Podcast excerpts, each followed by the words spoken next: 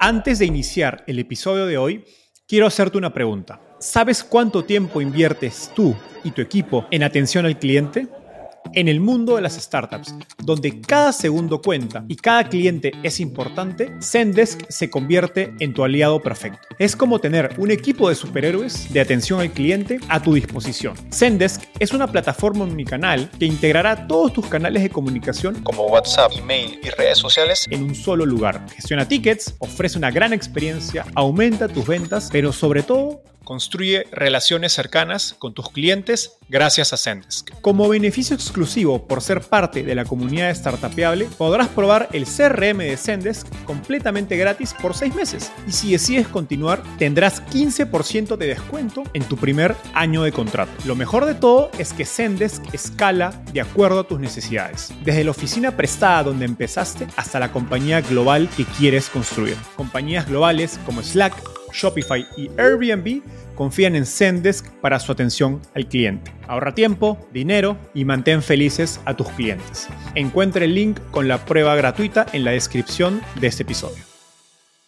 A los latinoamericanos aún nos cuesta soñar en crear compañías globales, pues no estamos acostumbrados a ver ejemplos en nuestro día a día, a diferencia de otros países.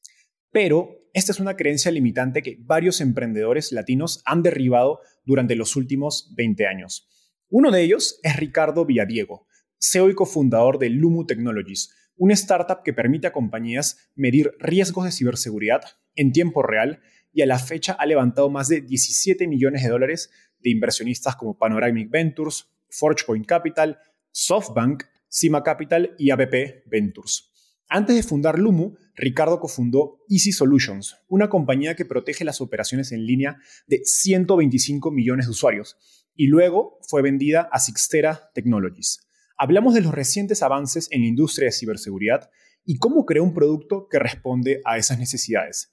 También conversamos sobre cómo diseñar un proceso de ventas exitoso B2B, product-led growth y cómo hacer pricing. Hacia el final, Ricardo nos contó cómo superó sus propias creencias limitantes acerca de la posibilidad de crear una empresa global desde Colombia. Gracias a Julián Argüelles, Carlos Felipe Gutiérrez, Daniel Blandón y Greg Mitchell por sus grandes recomendaciones de preguntas. Hola, mi nombre es Enzo Cavalier y soy un convencido de que el emprendimiento en tecnología es una oportunidad histórica para resolver los problemas más urgentes de Latinoamérica. En este podcast conversamos con emprendedores e inversionistas de las startups más impactantes de nuestra región para descubrir cómo se idearon, escalaron y levantaron venture capital para solucionar problemas tan grandes como la educación, las finanzas y la salud. Recuerda visitar www.startapeable.com donde encontrarás todo un ecosistema de recursos para tu camino startup. Hola Ricardo, bienvenido al podcast. Enzo, un placer estar aquí. Muchas gracias por la invitación. Gracias por, darte el tiempo. Ricardo, empecemos con la pregunta que me encanta hacer a mis invitados. ¿Cómo llegaste al fascinante mundo de las startups? Wow, esa pregunta se, se, me, me, tengo que ir hacia el 2007 más o menos, Enzo. Yo, eh, yo soy cartagenero, estudié ingeniería electrónica, creo que esa es una, una buena forma de empezar. Eh, hice práctica en Unisys de Colombia, en Bogotá, y luego de hacer práctica me quedé trabajando en Unisys y una de las primeras tareas que me asignaron fue lograr que eh, por ahí en mediados de los 90 los cajeros electrónicos de la época hablaran TCP/IP. Y obviamente me empecé a meter por el mundo del TCP/IP, que es el protocolo sobre el cual corre la Internet, y, y pues me di cuenta que, que, si los bancos iban a poner transacciones sobre ese protocolo, que es eh, naturalmente inseguro, pues eh, algo malo iba a pasar y efectivamente eso pasó. Bueno, esa idea se quedó en mí y te hablo de mediados de los 90, eh, seguí trabajando en Unisys ese, ese, digamos, ese aprendizaje me llevó por, eh, por meterme en ciberseguridad, crecí en ciberseguridad en Unisys, luego en Internet Security System, y yo creo que allí se marca un, antes y después en mi mundo empresarial, porque empecé a ver en, en Internet Security Systems cómo las organizaciones, cómo se crea una organización, una startup. En ese momento éramos quizás 100 personas en ISS y su fundador Tom Noonan eh, pues hizo crecer la compañía muchísimo. Tengo la fortuna de que Tom es inversionista ahora en Lumo. Cuando él vendió la compañía, de todo ese aprendizaje, yo dije, mi siguiente paso es poner una empresa. Y ahí conecté dos puntos, que fue esa idea que nació en mediados de los 90 de los bancos van a poner transacciones sobre Internet y eso va a generar un problema, el aprendizaje de, de trabajar en una compañía grande como Unisys, de trabajar en una compañía pequeña eh, como Internet Security System o como Trend Micro, por ejemplo, que estuvo un año en Trend Micro, eh, y conectando esos dos puntos, eh, cuando Tom vendió a IBM, yo dije, mi siguiente paso es voy a crear una empresa y creamos Easy Solutions. Ahora me gustaría entrar en contexto de, de la industria en la que trabajas, que es ciberseguridad. Digamos, no, no, todos, quizás algunos hemos recibido un ataque, pero no todos somos conscientes de, de lo que está pasando tras bambalinas. Entonces, explícanos qué hace vulnerable a una compañía, un producto, un servicio y quiénes son los, responsables dentro de esas organizaciones de prevenir estos ataques. Vale, empiezo por, por, el final de la pregunta. ¿Quiénes son los responsables? Los responsables evidentemente es el equipo de management de la compañía y el board de la compañía. Eh, el problema es que en la evolución de los ciberataques, eh, generalmente las compañías ya tenían un modelo de negocio establecido y eh, ciberseguridad vino a crear disrupción en esos modelos de negocio establecidos. Hace 20 años un ciberataque no lograba impactar el modelo de negocio de una organización establecida. Hoy eh, un ciberataque logra parar el negocio de una compañía, de un gran banco, de un gran retail, de un gobierno, entonces es, mucho más evidente que el responsable, que el dueño de ese riesgo, como el dueño de cualquier otro riesgo, es el equipo de management de una compañía y eh, el board de la compañía. Y estamos viendo una transformación en donde las juntas directivas están empezando a tener mucho más em, observancia en riesgos cibernéticos, lo cual yo creo que es el camino correcto porque genera la conducta adecuada en el equipo de management y evidentemente la conducta adecuada en los equipos de IT, que son finalmente quienes están accionando o, jugando, o, más de cerca eh, del riesgo. Entonces, ellos son los responsables, el equipo de management y la junta directiva. Y de allí, obviamente, hacia abajo. ¿Por qué una compañía es vulnerable? Una compañía es vulnerable porque los cibercriminales o los criminales de hoy, eh, pues en el negocio del cibercrimen están intentando buscar eh, cómo monetizar ataques. Eh, y hace 50 o 100 años un criminal iba y atacaba a un banco físicamente, hoy no tiene que ir físicamente eh, para causar inclusive más impacto que cuando lo hacían físicamente. Entonces, yo siempre le digo a mis clientes, el atacante en el mundo cibernético tiene la posibilidad de evolucionar infinitamente sus ataques. Y eso es lo que crea o hace vulnerable a las organizaciones, la capacidad infinita que tiene el atacante de evolucionar sus ataques. Evidentemente, pues hay una cadena larga entre ese statement y qué hacen las compañías para evitar eh, o para protegerse. Las compañías obviamente tienen que asegurar que no hay vulnerabilidades expuestas, que si desarrollan aplicaciones, que esas aplicaciones las desarrollan de forma segura, eh, que entrenan a sus equipos eh, a sus colaboradores eh, para poder identificar cuándo alguien está intentando robar información de ellos o, instalar una pieza de malware, etcétera, etcétera. Una cosa interesante de eso es que el 91% de los ataques llegan por correo electrónico. Es increíble esto que te estoy diciendo, pero es así. Uno, uno mira la, la brecha de Uber de hace un par de meses y mira la sofisticación de lo que pasó y toda la información que se perdió, pero el inicio fue un correo electrónico. Entonces, a veces uno se pierde en la sofisticación del ataque y se olvida de lo básico. Lo básico es eh, cómo hago que mi equipo sea capaz de identificar eh, que está interactuando con el correo electrónico que le envió un cibercriminal. Y cómo hago que si cae en ese ataque, tengo las capacidades para detectar que cayó en el ataque y en consecuencia responder eficientemente eh, a ese ataque. Entonces, es un, un, poquito de lado y lado, ¿no? De quién tiene la responsabilidad, el dueño del riesgo, como el dueño de todos los riesgos en una compañía, es el equipo de management y la junta directiva, y toda la compañía forma parte del equipo de defensa, desde eh, cada uno de los colaboradores hasta el equipo que está directamente eh, protegiendo o defendiendo la organización en ciberseguridad. Qué fascinante. Es como cuando un un delincuente, esto nos pasa en Latinoamérica, llaman a casa y se hacen pasar por alguien más y responde de repente el hijo o el sobrino o a veces la abuela y de manera muy inocente caen en toda una historia y, te tratan de atacar incluso por los puntos más, más débiles, aun cuando de repente tienes una alarma y no sé, un sistema de seguridad súper avanzado en casa, igual pueden entrar por, por esos puntos. Total, total.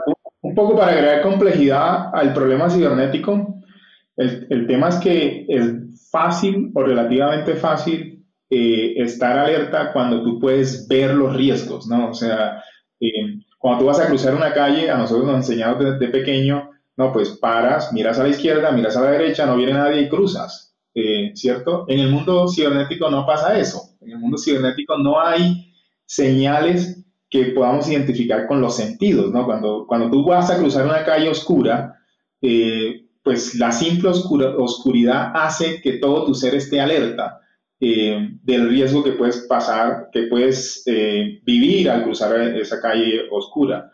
En el mundo cibernético eso no pasa, no hay señales que nuestros sentidos eh, detecten para decirnos, ojo, estoy enfrente de un potencial ataque porque el correo que recibí del criminal luce exactamente igual que los 100 correos que respondí con mis colaboradores.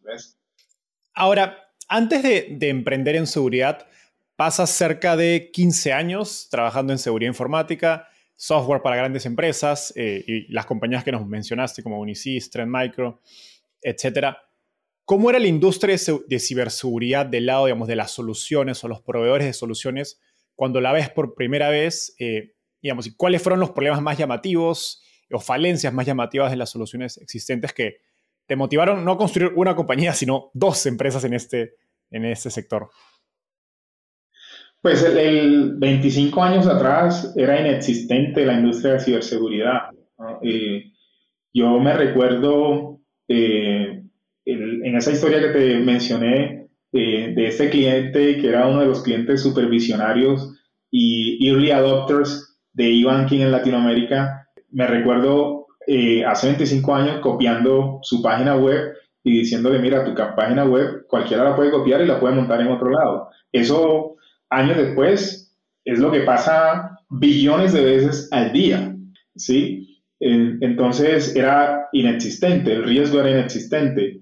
El número de ataques era inexistente porque el criminal estaba donde está el dinero. Yo siempre también le digo a los clientes, mira, el criminal va a seguir el dinero. Entonces el dinero no estaba en e-banking, el dinero no estaba en mobile banking, el dinero, dinero no estaba en fintechs, no estaba en plataformas digitales, el criminal seguía robando de la forma tradicional. Una vez las transacciones eh, digitales empezaron a crecer, el criminal se movió a donde, a donde está el dinero. Entonces era, era eh, inexistente, pero al mismo tiempo eso me permitió ver de cerca la evolución de la industria y eh, identificar las capacidades que iban a poder utilizar esas compañías para protegerse mejor de ataques cibernéticos eh, que iban a empezar a vivir.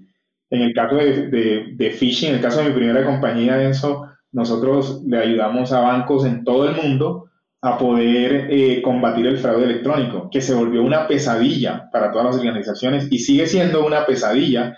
Eh, sin embargo, hay capacidades que les permite a ellos controlar de forma más efectiva el fraude electrónico que están viviendo. Eh, ahora en Lumo, digamos, una de las cosas que nosotros hacemos y, que, y, que nació de observar desde Easy Solution, que fue mi primera compañía, cómo estaban actuando los cibercriminales. En el mundo del fraude electrónico hay algo que le da gasolina al problema y es la información de los clientes. El, el cibercriminal si no tiene información de los clientes, en fraude le queda más difícil atacar a esos usuarios porque no tiene la información de los usuarios. Entonces, ¿cómo respondió el cibercriminal? El cibercriminal respondió robando información de clientes de forma masiva. Y me acuerdo yo en, el 2013, me acuerdo yo en el 2013 a, a, la gran brecha de Target, en donde un grupo cibercriminal se robó más de 40 millones de datos de tarjetavientes que transaban en Target. Lo que pasó al día siguiente fue que el fraude electrónico se le creció a todos esos bancos. Desde ahí nació la idea de cómo, cómo evitamos, cómo protegemos que ese tipo de brechas se materialicen. Eh, y de ahí nació el humo y, ahora quizás te cuento un poco más de detalles del humo. Qué, qué, interesante, porque digamos, ahora incluso los puntos de contacto están fuera de tu alcance. ¿no? A un banco le puede afectar que a otra empresa le han robado la información de su cliente. Absolutamente. Y yo creo que la pandemia, en adición, aceleró ese proceso de interconexión digital entre todas las compañías.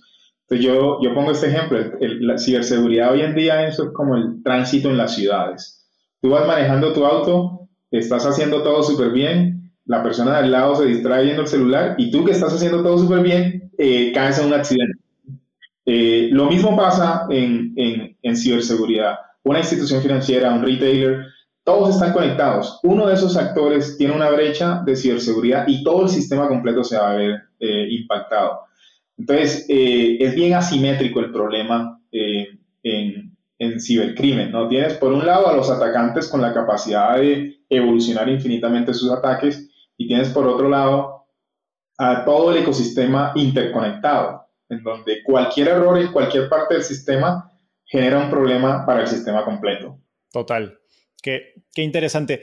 Y hablemos un poco más de, la pandemia y el, y el, nacimiento de, del Lumu. Ustedes empiezan a mediados de 2019, un poco antes de justo de, digamos, de, COVID-19 y que todos nos vayamos a, casa o buena parte de la, digamos, de la fuerza laboral a trabajar desde casa.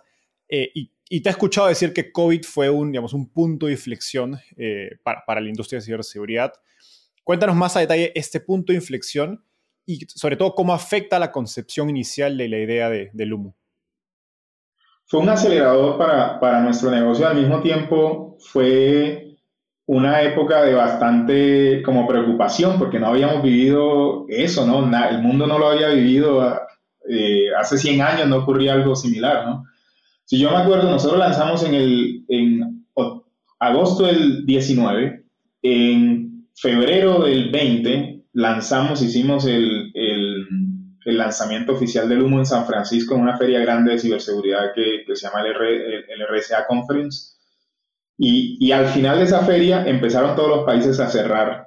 De hecho, saliendo de la feria, nosotros ya, eh, muchos de nosotros casi no podían volver porque, porque ya estaban eh, poniendo restricciones fuertes para, eh, para volver a, a, las casas, ¿no?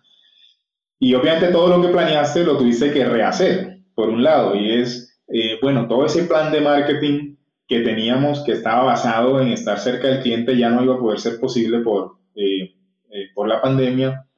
y nosotros nos reunimos muy rápidamente, yo siempre con mi equipo tratamos de, de, buscar una solución al problema en lugar de meternos en el problema mismo, ¿no?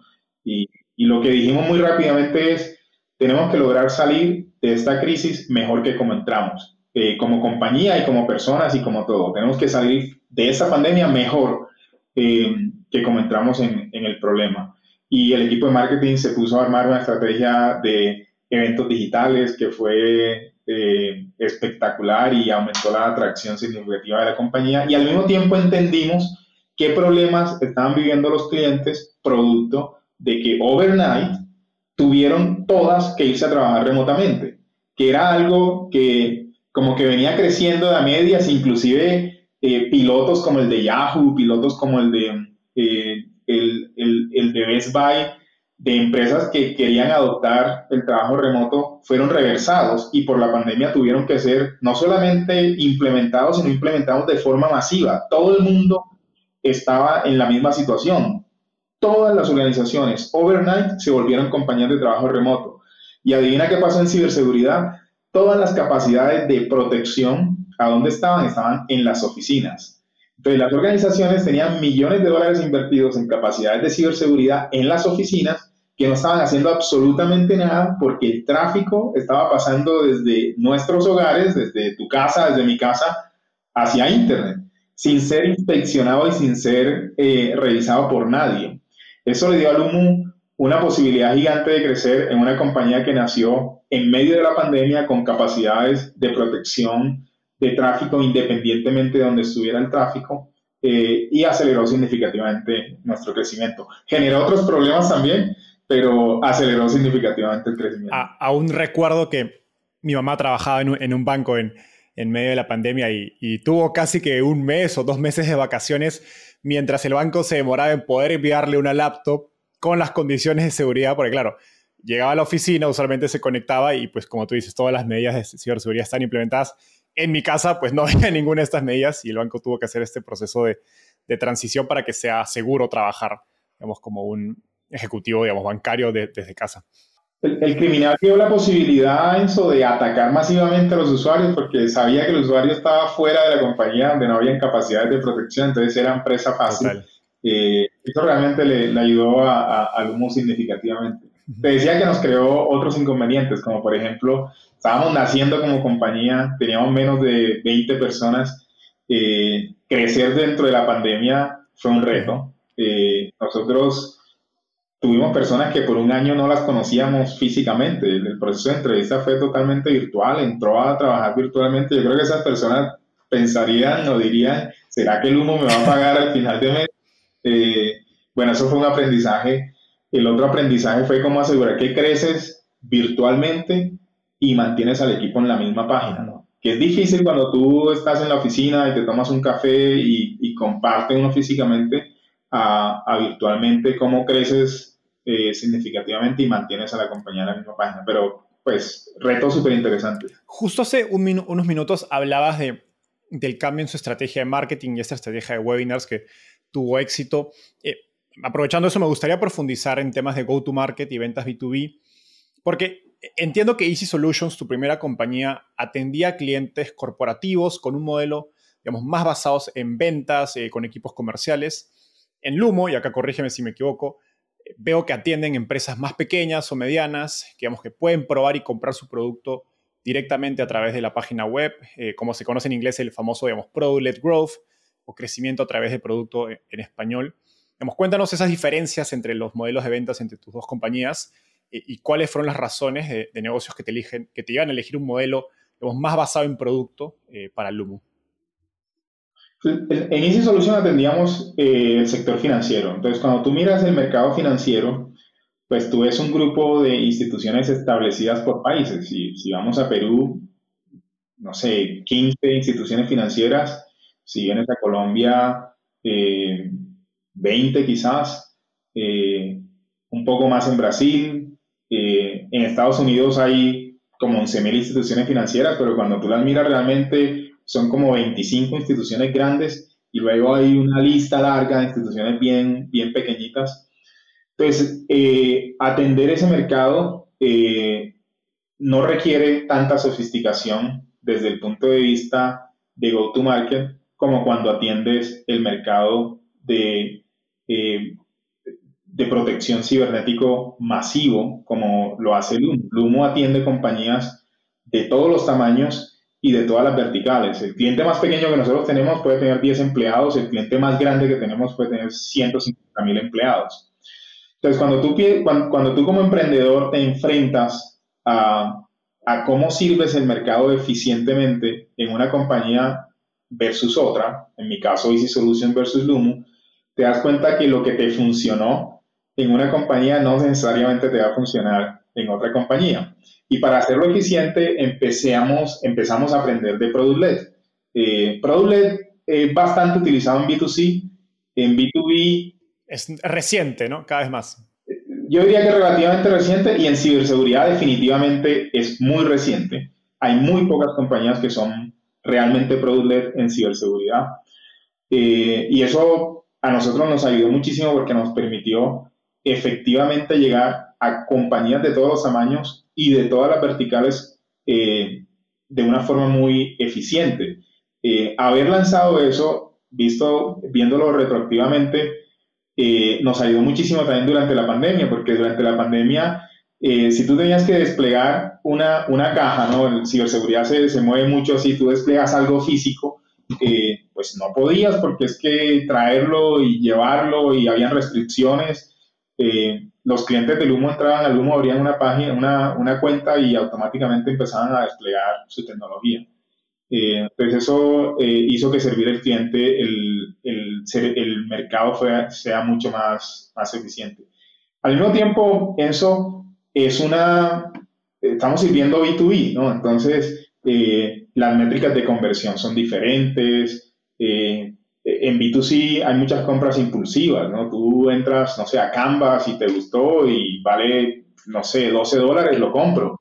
Eh, en B2B, el usuario, el buyer, está ejecutando el presupuesto de una compañía. Entonces, la, la compra termina siendo más racional eh, eh, también. Pero definitivamente ser product desde el comienzo te permite a ti navegar procesos de, de, de negociación en donde ni siquiera estaban pensando en ti, donde llegaron a ti producto eh, del freemium y del valor que el freemium le entrega. Sí, de, hecho hace, hace unos meses estuve en, en, la conferencia SASTER, que es la conferencia de SaaS más grande de Estados Unidos, y pues mostraban una estadística de que hoy día las compañías más grandes de software en Estados Unidos tienen un muy buen componente o buena parte de sus ventas vienen de product led, porque digamos, el, modelo enterprise tiene un techo e, eventualmente. Y bueno, Slack es quizás una de las compañías que popularizó esta, esta estrategia, digamos, con la que más gente tiene, digamos, contacto. Pero para que esto funcione el producto, pues debe ser fácil de registrarse, sencillo de empezar a usar. Cuéntanos, digamos, desde tu, experiencia, qué características debe tener un producto para poder generar ese tipo, digamos, de adopción de, digamos, de tipo consumidor para un producto B2B.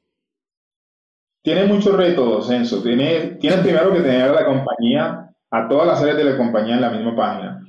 Nosotros, de hecho, eh, al comienzo de la compañía eh, teníamos personal de ventas que venía del mundo tradicional empresarial, ¿no? del mundo de la venta en donde, en donde la reunión es la que funciona, en donde eh, tú no quieres que el cliente use el producto hasta que realmente valida si hay presupuesto o no. Pues de hecho, inclusive nos tocó contratar y, y, salir de personas que no podían cambiar el mindset de estamos creando una compañía diferente de ciberseguridad. Yo, nosotros dentro de la compañía vemos eh, muchas otras compañías intentando ser product en ciberseguridad, pero cuando tú la miras de verdad, es, es product de mentiras. Es, no, yo yo no le facilito al cliente que use el producto. Mira, en Lumo tú llegas al Lumo y, no tienes que hablar con nadie. Tú abres tu cuenta, creas tu cuenta y el producto te empieza a entregar valor. Eh, entonces, el mindset a lo largo del Customer Journey es totalmente diferente. Nosotros, todas nuestras actividades eh, de marketing y ventas están enfocadas en que los clientes vean valor en el producto freemium. Y si el cliente ve valor en el producto freemium, el cliente sofisticado eh, va a buscar cómo puede obtener más valor de ese producto. Eh, y ese más valor lo va a obtener en las versiones pagas del producto. Entonces, ¿qué tienes que tener en cuenta? Primero, eh, que sea de muy fácil despliegue, que sea muy fácil para el cliente empezar a obtener valor del, del producto freemium. Segundo, que tu estrategia comercial, que tu equipo comercial esté montado en el mindset de que estás creando una compañía product-led y que cuando un cliente free abre la cuenta, no es llamarlo, quieres comprar, quieres comprar, quieres comprar, no, es llamarlo eh, para entregarle el valor del producto. Eh, eh, entregarle los beneficios del, producto free y qué beneficios adicionales puede tener en las versiones pagas y dejar que el comprador esté en, el driver seat del proceso comercial. Es el comprador el que te dice estoy listo para comprar, no el vendedor el que está empujando eh, que, la, que la compra se dé. Y nuestro reto como compañía es cómo le hacemos evidente eso al cliente. ¿Cómo le hacemos evidente al cliente que lo mejor es que él tome la decisión de compra y se vaya a disfrutar los, beneficios, que tienen las versiones eh, pagas? Eh, al mismo tiempo, en ciberseguridad está evolucionando, están evolucionando muchísimas cosas. La forma como tradicionalmente se hacía ciberseguridad, los clientes ya han validado que es ineficiente. Eh, y nosotros tenemos una, un reto grande y es cómo le facilitamos al cliente llegar a la conclusión eh, racional de que la forma como hacía ciberseguridad anteriormente no es eficiente y de que hay una mejor forma que es más fácil además eh, porque en el mindset del comprador de ciberseguridad eh, en general de, de, negocios B2B, de transacciones de gran tamaño, el comprador dice, si esto es fácil, pues no, no creo que me pueda servir a mí, eh, porque es que tiene que ser complejo, porque yo tengo una operación súper compleja, ¿no? y resulta que no, resulta que en la medida en que la tecnología ha evolucionado, tú puedes resolver problemas súper complejos de una forma muy, simple, que es un poco lo que hace el humo, es cómo con una tecnología que se puede desplegar muy fácil, que la puede operar cualquiera, solucionas un problema que 25 años atrás te han vendido, que es que para resolverlo tienes que contratar ingenieros que saben ir a la luna.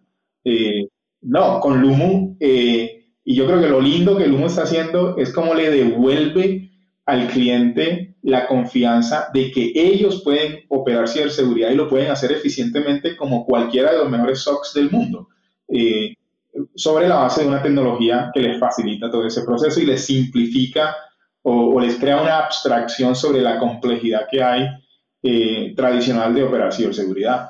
Qué interesante porque hay un cambio casi, digamos, de chip cultural en torno a la necesidad de poder aplicar Product-led a, a esta industria. Y, se me hace que quizás sin COVID, sin la pandemia, sería más difícil porque pues el, digamos, el nivel de dolor fue tan creciente que, ok, las compañías estaban dispuestas a ir y probar los productos sin, imagino, ese componente, digamos, de evangelización, de educación de mercado que había antes eh, o cuando iniciabas en la industria, que había que decirle a la empresa, oye, la ciberseguridad es importante. Ahora, una compañía B2B, como, como explicas, digamos, que usa Product-led, no significa que no tenga un equipo de ventas, digamos, de hecho ustedes tienen un equipo de ventas y ya has hablado mucho de cómo tiene que encajar ese equipo comercial a la estrategia product-led. Eh, digamos, cuéntanos cuál es el rol de, digamos, del equipo de ventas de Lumu en esa estrategia y, pues, y cómo, cómo se complementan con, eh, y diferencia también con una estrategia tradicional. No, nosotros, digamos, en, el mundo product-led B2B, eh, te decía, el cliente finalmente Finalmente es una venta B2B, es una venta mucho más racional que la venta B2C. El cliente está ejecutando el presupuesto de una compañía. Entonces, ¿qué hace el vendedor? El vendedor es un facilitador del proceso. Muchas veces la conversión eh, no necesariamente ocurre online, como en el mundo B2C, eh, sobre todo si son transacciones de, gran tamaño, transacciones de, de 500 mil dólares, de 700 mil dólares, es difícil que ocurran online.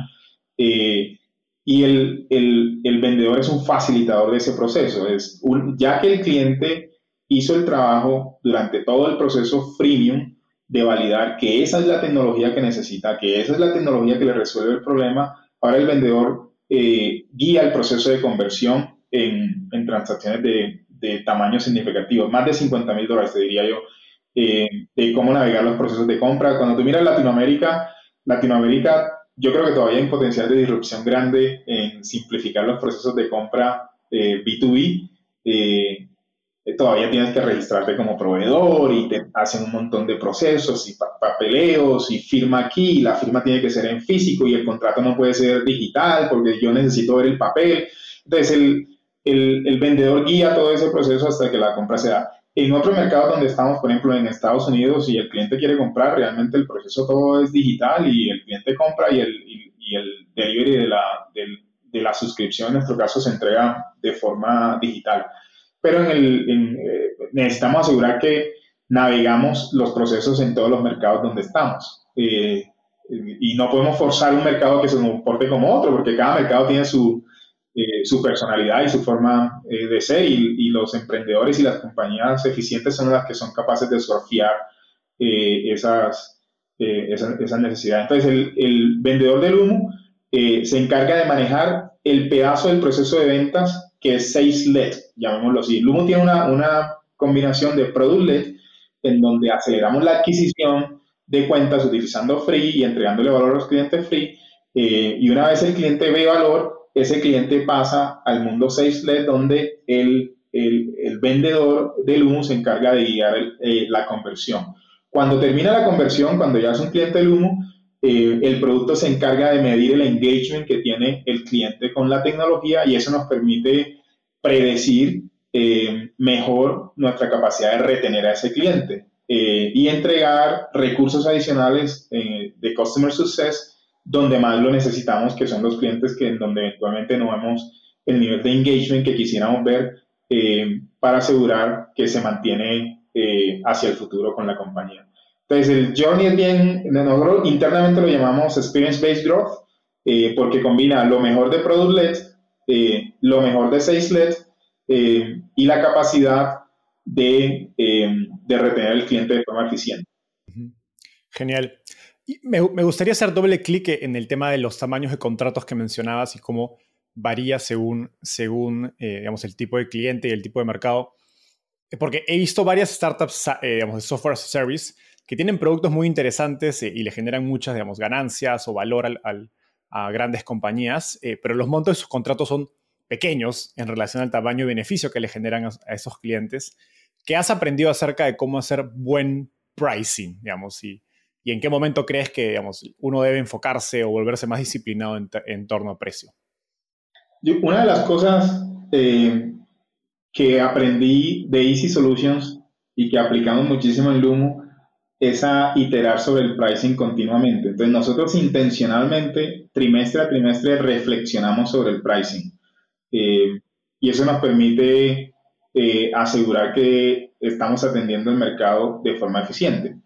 Eh, curiosamente en Lumo cuando arrancamos el producto, el, pricing del producto es por assets. Un asset o un activo es cualquier dispositivo que genera tráfico en la red. Entonces, en la red tú tienes laptops, tienes servidores, tienes teléfonos IP, tienes dispositivos móviles, tienes eh, Smart TVs, tienes cámaras IP, etc. Cada uno de esos dispositivos es un asset eh, para el humo. Eh, y el modelo de pricing es súper fácil, es por asset por mes, per asset per month.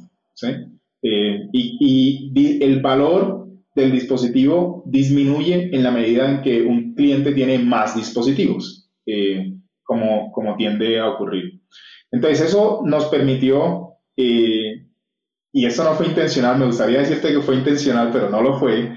Eso nos permitió servir de forma efectiva a clientes muy pequeños porque tienen pocos assets y clientes muy grandes porque tienen más assets, con un pricing que le hace sentido a todos. ¿no? Si yo tengo menos assets, pues la suscripción del Humo me vale menos y si tengo más assets, eh, me vale más.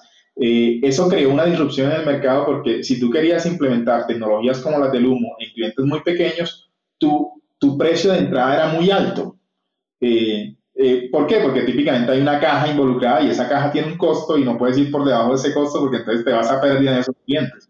Eh, Lumo es 100% SaaS, entonces ese modelo permitió escalar eficientemente. Eso no quita que nosotros modelamos, revisamos continuamente el tema de pricing. Entonces, por ejemplo, en Estados Unidos nosotros entramos a un mercado, como tenemos muchos clientes pequeños en, en Lumo, en Estados Unidos hay la industria de Managed Service Providers es gigante. Hay más de 4.000 service providers, eh, Managed Service Providers en Estados Unidos que atienden a 28 millones de small and medium businesses en Estados Unidos, empresas de menos de 100 empleados. Eh, una empresa de menos de 100 empleados en Estados Unidos, ella no hace su IT directamente, lo hace uno de esos Managed Service Providers que le resuelven todo el problema, desde la compra de las licencias Office 365 o Google Suite hasta las capacidades de ciberseguridad que necesitan. Pero nos damos cuenta que en ese mercado, la forma como ese mercado compra es diferente. Eh, ese mercado sabe modelar mejor por usuario y Lumo es por asset. Entonces ahí tenemos eh, la necesidad de construir un bridge entre la forma como ese mercado compra y la forma como Lumo tradicionalmente le vende al cliente final. Pero si no creas procesos intencionales en tu compañía de identificar cómo remueves esas fricciones, eh, pues nunca los detectas y en consecuencia nunca los solucionas. Eh, entonces mi recomendación para todas las startups es, pricing es algo sobre lo cual hay que estar obsesionado eh, e iterando sobre, el, sobre eso para maximizar el valor al, al cliente y a la compañía en, en eliminar fricciones de conversión. Me, me, encanta esta idea porque hace, unos, hace unas semanas escuchaba un podcast donde entrevistaban a un consultor de, de pricing y él hablaba de, él dice, en lugar de pensar en product market fit, deberíamos pensar en product pricing fit, que digamos que el precio es parte de la propuesta de valor y tiene que estar también alineada al valor que el producto, al mercado que lo recibe, la manera de comprar de ese cliente, etc. 100% de acuerdo con eso. Ricardo, ahora me, me, me, gustaría profundizar un poco en los aprendizajes que has tenido como, digamos, ya emprendiendo tu, tu segunda compañía, también como un ejecutivo, digamos, en, en tecnología. Eh, y en, varias eh, entrevistas pasadas te he escuchado decir, que los latinos no estamos acostumbrados a soñar en compañías globales, eh, pues nos vemos ejemplos en, nuestro día a día, a diferencia quizás jóvenes que salen de la universidad en Estados Unidos y ven un Apple, un Google, digamos, en, su, en su cercanía. Y que, digamos, tú en tu, historia en particular, desde un inicio, tenías muy claro que querías construir una, una empresa global. Eh, en, las etapas iniciales de una startup, ¿qué decisiones, conscientes o no, crees que son clave para poder construir una compañía global en términos de equipo, cultura, mentalidad? En el caso particular mío, yo creo que tener muy claro eh, que necesitabas una tecnología que no tuviera eh, barreras geográficas, ¿no? Eso es lo que te permite. Siempre nuestro motivador fue, queremos crear una compañía global desde Colombia. Mucha gente me decía, no, este man está loco, ciberseguridad de Colombia, eso no se puede hacer.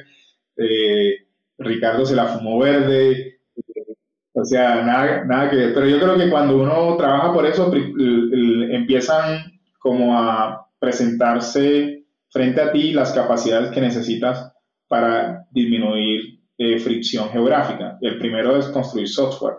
Eh, software que soluciona un problema que el mundo quiere resolver. Si tú solucionas un problema con software que eh, emprendedores en Lima quieren o empresarios en Lima quieren resolver, pues es difícil que lo escale globalmente, pero si tú solucionas un problema que está afectando a todas las empresas del mundo, tu posibilidad de realmente eh, tener impacto global eh, es grande. Entonces ese es el primero. El segundo, el mindset de que nosotros no lo, no lo conocemos todo. Entonces si yo quiero entrar en Estados Unidos, pues yo no conozco todo en Estados Unidos y necesito gente que hace mejor el trabajo en Estados Unidos que lo sé hacer yo. Y si quiero entrar a Japón, necesito traer a alguien que conozca ese mercado.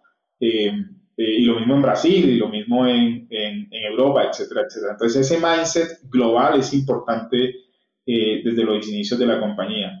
Y finalmente eso yo creo que creérsela. Yo creo que uno de los problemas que emprendedores latinos tenemos es que no nos creemos que, somos, que, que lo podemos hacer. Y, internamente decimos, si lo hizo un alemán, si lo hizo un israelí, si lo hizo un, eh, un americano, ¿por qué no? O sea, que hay diferente en que un latino lo pueda hacer. Entonces, creernos que podemos crear, crear ese nivel de disrupción y no solo creernos eh, como empresarios, sino que yo creo que el ecosistema también tiene que empezar a creerse eso. Muchos de mis problemas de crecimiento en Easy Solution era que el mercado tampoco se creía que una compañía nacida en Latinoamérica podía resolver los problemas que ellos tenían y preferían comprar una tecnología que venía de, de, otros lados. Eh, y, y, hay casos, yo me recuerdo de clientes que me decían, no, Ricardo, vuelve cuando estés en Gartner. Y bueno, estábamos en Gartner y no, vuelve cuando estés en Forrester. Y ya estábamos en Gartner y en Forrester y no, vuelve cuando cierres el banco más grande del mundo. Bueno, ya cerramos el banco más grande del mundo, ahora cuál es la excusa. Entonces es súper interesante ese tema. Nosotros como sociedad tenemos que creernos que somos capaces eh, de crecer globalmente. Eh, y eso yo creo que va a ser la diferencia entre la Latinoamérica de 20 años atrás y la Latinoamérica que viene aquí hacia adelante. Es una suerte de, síndrome del impostor que nos hace pensar que todo lo extranjero es bueno y lo local no necesariamente es bueno. Y creo que está bastante eh, enraizada esa, creencia. y, hablando de eso, justo eh, mencionabas que, te decían que, digamos, que en ciberseguridad la tecnología solo podía venir de países desarrollados y que no había forma de que esto se esté creando eh, en Colombia. ¿Cómo te sobreponías tú a esa, digamos, presión o creencia limitante? Y, más importante, ¿cómo se lo transmitías a tu equipo? Yo, creo que al equipo, lo, más hay dos cosas, ¿no? Al cliente es fácil porque el resultado no miente, ¿no? Entonces, cuando cuando un cliente quería probar Easy Solutions versus X tecnología, pues probémosla eh, head to head y veamos cuál es el resultado, entonces eso es fácil. Y, y, al equipo es lo más importante porque el equipo también tiene que asegurar que está convencido eh, que es posible hacerlo. Afortunadamente yo no soy el único convencido de eso y hay gente que simplemente quiere eh, ese empujón de desde Latinoamérica podemos crear tecnología que impacte globalmente. Y esa, ese equipo de gente que tiene ese mismo mindset, que encuentra un líder que empuja ese pensamiento, finalmente termina entregando muchísimo valor porque lo necesitan. O sea, está en, en su ADN también la necesidad de crear ese, ese tipo de disrupción global. Eh, si yo fuera el único que pensara que desde Latinoamérica lo podemos hacer, pues no hubiéramos podido crear esa solución y Lumo ahora. Eh, hay mucha más gente que, que, lo necesita. Creo que hacen falta referentes, ¿no? Que, que, que yo lo he dicho en muchas entrevistas, es eh, un man va a MIT, va a Stanford, mira a los lados y hay 200 personas que lo han hecho. En Latinoamérica típicamente eso no ocurre. Faltan más referentes eh, para que no lo creamos no un segmento de la población, sino toda la población creamos que es posible crear emprendimiento de impacto global desde, Latinoamérica. Total, yo, yo digo que necesitamos que, que los emprendedores en Latinoamérica sean un poco más celebrities, eh, estilo los cantantes de, reggaetón o futbolistas, para que la gente vea que, están sucediendo estas cosas también en esta región y, que no se queden como historias que solo se celebran en, algunos medios especializados. Eh, Ricardo, eh, ha sido un placer conversar contigo. Llegamos a, la parte final. Esta se llama ronda de tweets. Básicamente te voy a hacer una pregunta y me tienes que responder en menos de, de un minuto. ¿Estás listo? Vamos. si tuvieras que emprender de nuevo desde cero, ¿cuál sería el principal consejo que te darías? Obsesionarse por el problema, eh, Enzo. Yo creo que, eh, la obsesión por el problema te, ayuda y te pone el mindset de encontrar las soluciones que necesitas. Yo veo mucho emprendedor que se obsesiona por el outcome de la compañía, por yo quiero que mi compañía sea un unicornio, creo que mi compañía sea, y no por el problema. Y resulta que, el ser un unicornio es solo una consecuencia de un problema muy grande que está resolviendo. Eh, pues la obsesión por el problema es lo que finalmente eh, te ayuda a crear valor. Total. ¿Cuál ha sido el libro más influyente en tu camino por el mundo de las startups? Uno solo, te doy dos. El primero, yo creo que Inside the Tornado es un libro que tiene sus años, es un libro de, Jeffrey Moore, pero si alguien está eh, pensando en crear tecnología que, cree, que cree disrupción disrupción masiva. Ese libro hay que leerse, así como Crossing the Chasm de, él mismo. Eh, y hay otro que a mí particularmente me ha servido mucho y es What Don't You Hear Won't Get You There. Y eso lo vives día a día en un startup. Lo que te hizo conseguir tu primera ronda no es lo que te va a hacer conseguir tu segunda ronda. Lo que te hizo llegar a 5 millones de dólares no es lo que te va a hacer llegar a 10 y de 10 a 25. Pues ese mindset de What Don't You Hear Won't Get You There te ayuda a internar que hay cosas que tienes que hacer diferentes simplemente porque la compañía cambia cada trimestre. Una compañía que crece tan rápido cambia cada trimestre. Total. Y es, una buena mentalidad de, humildad y, y, estar en modo aprendizaje el 100% del tiempo. Finalmente, ¿qué te gustaría cambiar del mundo de las startups en Latinoamérica? Wow, creo que de alguna forma lo hice un guiño antes y es que yo creo que Latinoamérica ha cambiado mucho desde que yo empecé a emprender en Latinoamérica, ¿no? Definitivamente hay muchas más startups en Latinoamérica. Eh, el mercado de capitales está viendo el mercado latinoamericano con ojos diferentes, pero yo creo que todavía hay un segmento de la población que es el que tiene acceso a eso. Lo que a mí me gustaría cambiar es que sea masivo, es que cualquier persona de cualquier estrato social tenga la posibilidad real de emprender eh, y de cambiar eh, su historia de vida eh, no solo los que tenemos la visibilidad o el acceso. Yo creo que estamos en el camino, va a tardar unos años más, pero sueño con que, con que más historias de ese estilo se vean en Latinoamérica. No, no podría estar más de acuerdo contigo, Ricardo, y gracias por ese último mensaje. Llegamos al final. Un gustazo conversar contigo. Y eso fue todo por hoy. Nos vemos. Muchas gracias, Enzo. Que estés bien.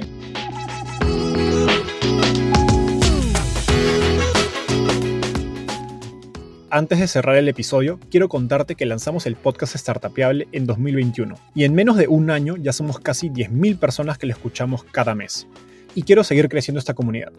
Por eso, si escuchaste este episodio y te gustó, ayúdanos contándole a un amigo, familiar o colega. Suscríbete y déjanos un review en Spotify o Apple Podcasts. De hecho, me gustaría saber quién eres y por qué escuchas el podcast. Mándame un mensaje sencillo a enzo.startapeable.com o por Twitter a arroba contándome por qué escuchas el podcast Startapeable y cómo te ayuda en tu empresa o trabajo.